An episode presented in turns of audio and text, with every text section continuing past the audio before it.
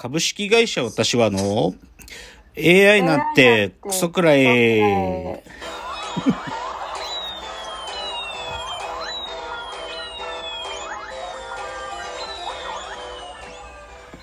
群馬が生んだ怪談時株式会社私は社長の竹之内です。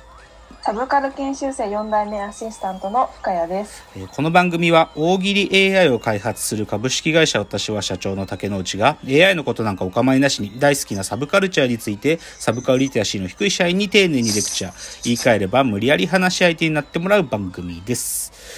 ということで今日は第111回の放送ですが、えっと、深谷さんは本日が2回目ですけれども、はい。どうでしたか前回？そうですね。楽しかったです。でもなんかかこう、聞いてて、ほうほう言ってるだけで、あ、終わってしまったみたいな。そうですか。あ。ああ改めて聞いてみたんですね。あ、そうですあね。あなるほど。もうちょっとこう、なんですかね。ちょうどいい感じで入っていけたらなっていうのが。あの、私ね、その、前回やるときに一つね、アドバイスを忘れてたのが、はいはいあの、先代の吉峰さんなんかは、はいそもそも知識が追いつかないから、うんうんその、ググってましたよ。そのそう、ズームの画面の向こう側で彼女は必死にググってました。はい。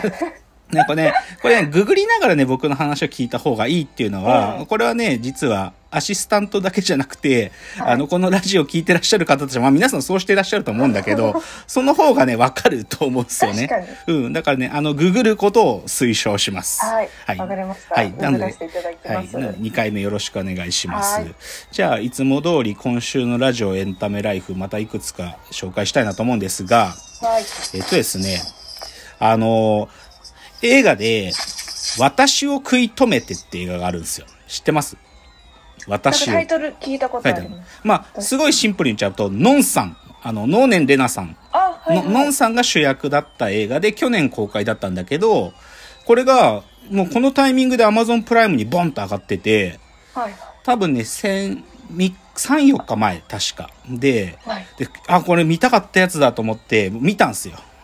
うんうんで、まあ、もともとはこれ、わた綿谷りささんの小説で、で、はいはい監督が、あの、大久明子さんって言って、あの、勝手に震えてろっていう、ああの、松岡真優さんの、あの、映画とか、まあ、ここでも紹介したけど、あと、あの、テレビ東京でやってたドラマで、捨ててよ、足立さんとか、そういうのを作ってる、あの、女性の監督さんなんだけど、その人が撮ったやつなの。で、これ、見たかったと思って見たんですよ、私、週末に。はいいやー、それでさ、最初見たとき、まあ、話の内容はどちょっと、あの、ぜひ見ていただくとして、あのね、最初こう映画が始まってね、20分ぐらい、ああ、やっぱりノンさん、こう、映画とかあんまりで出れてないから、ちょっと演技にブランクあんのかなって思ったの。で、ちょっとその、松岡真優の勝手に震えてろと僕の頭の中で比較が行われちゃうからちょっと松岡真優のあの芝居と比較するとノンさん落ちてるんじゃないかなっていうのを一瞬感じるんだけど、うんやっぱりノン、ノーネンレナって人は不思議な人だね。もうその後、でもそんなことだんだん気になんなくなってきて、最後にはその映画の中で僕は彼女に惚れてるんだよ。だからね、あの、ノーノーネンレナという人の、なんか、あ改めて彼女の魅力っていうのをね、再発見したのがこの私を食い止めてですね。面白いですよ。面白い。はい。うん。で二つ目。これね、確かね、僕ね、これ前回、なんかあの、深谷さんの自己紹介で、深谷さん自身が、なんか、平成生まれ昭和育ちっていう、なんかそういう表現でし、なんかちょっと言ってたの、なんか覚えてて、で、その、なんかキャッチコピー僕聞いたことあったんですよ、どこかで。で、何で聞いたことあったかっつうと、あの、金子綾乃さんっていう歌手の方がいるんですよ。はいはい。で、金子綾乃さんの歌見てる、あの、YouTube のミュージックビデオのコメント欄とかに、このはい。はい平成生まれ昭和育ちやな、この子とか書いてる人とかいたのよ。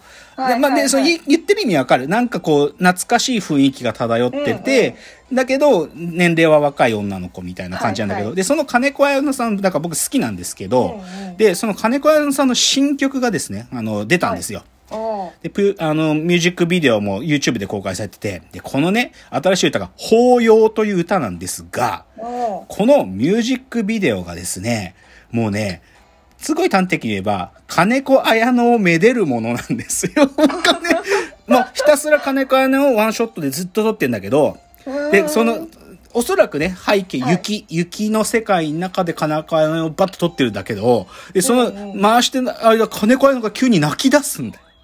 はい。で、何なのこの演出。何この映像と思って、で、それでね、はたと、これ一体誰が撮ったんだ？と思って、そのミュージックビデオを撮った、あの、カメラマンを調べてみると、やっぱりですね、奥山義行くんっていうですね、あの、一回このラジオトークの中でもカメラの回をやった、カメラマン、写真家たちの話をした時にも紹介したんですけど、奥山義行という男がいるんですよ、今若くて。はい。あの、慶応出身でね、すっげえかっこいいんだけど、あの、まあ実際この金子彩乃さんのミュージックビデオも他にはね、ロマンス宣言とかを彼が撮ってるんだけど、はい。他にもね、あとあの、ネバーヤングビーチの、あのー小松菜奈が出てるね、お別れの歌とか、あれを撮ってるのが奥山義行くんですよ。えーで、だ。だね、やっぱり奥山義行って人はね、女の子を撮るのがね、うますぎる。まあ、多分、好き、た、多分ね、好きになってんだと思うんだよね。奥山義行がカメラを撮る瞬間は、その、はい撮る被写体のこと絶対好きになってると思う。その視点じゃなきゃそういう角度で撮れないと思うっていうぐらい、だからちょっとぜひですね、この金子彩乃の新曲、法要をね、皆さん見た方がいいですよ。はい一瞬で金子彩乃に惚れますから。さっきから惚れる惚れる言ってるけど。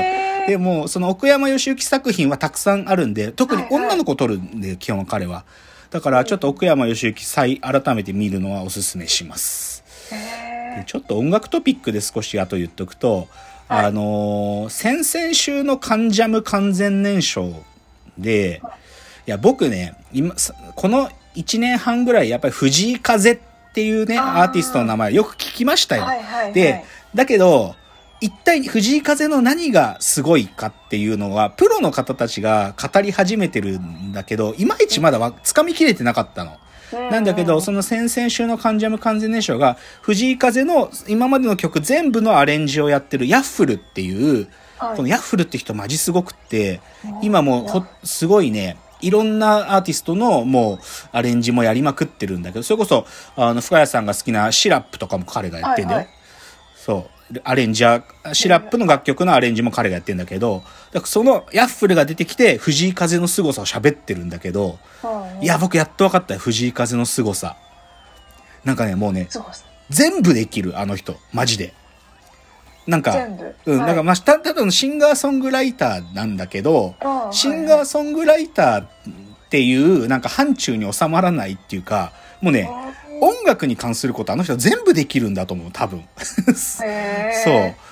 だから、なんか、ヤッフルさんが言ってたのは、あの、はい野球選手例える、例えるときに、ファイブウェイプレイヤーとか言ったりするんだけど、なんか、打って投げて、走って、守ってとか、なんか、あその全、はいはい全部が揃ってる選手をファイファイブウェイプレイヤーとか言ったりするらしいんだけど、藤井風はまさしくそれなんだとか言ってて、それね、べ、まあ、やっと分かってきた。だから最近藤井風もよく聞いてる。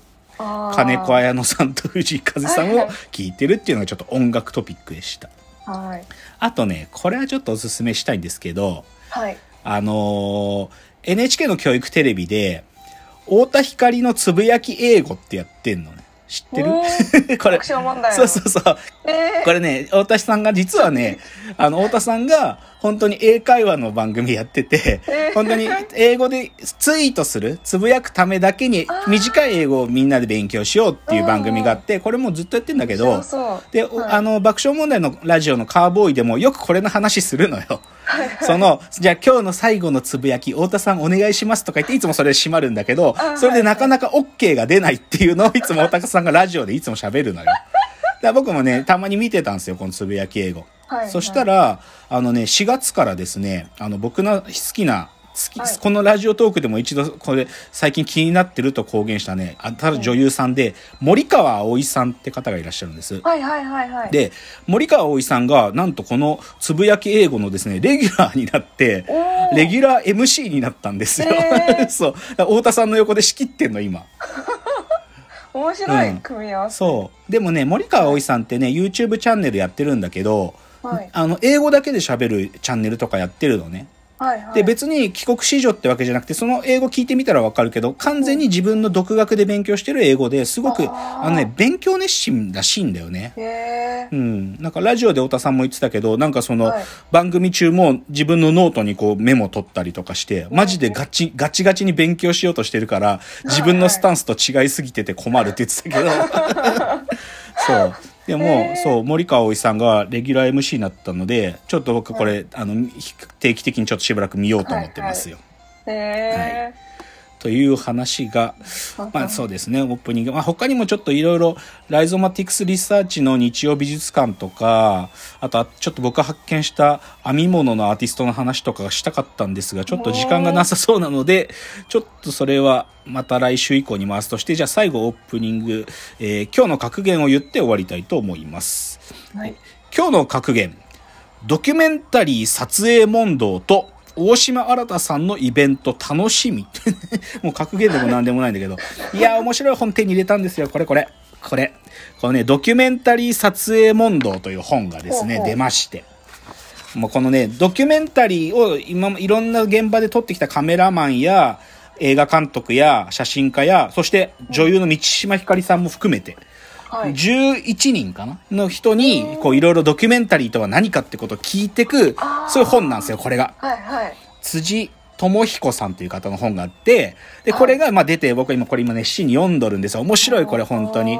で、であと同時にこの本の出版イベントで、あの、大島新さんっていう、大島渚さんのせがれですけど、あの、君はなぜ総理大臣になれないのかっていう映画を撮った監督さんですけど、はい。その人のトークイベントがね、来週だったかな？来週ね、あの、下北沢であるんで、これ僕はい。見るんで、これ楽しみ。あ。なので、ちょっと近くですね、まあ多分、じ、次回か、次々次回に、ドキュメンタリー映画会をやりたいと思いますよ。はい。という予告がちょっとあった上で、じゃあ、はい。今日のコーナー入ってまいります。はい。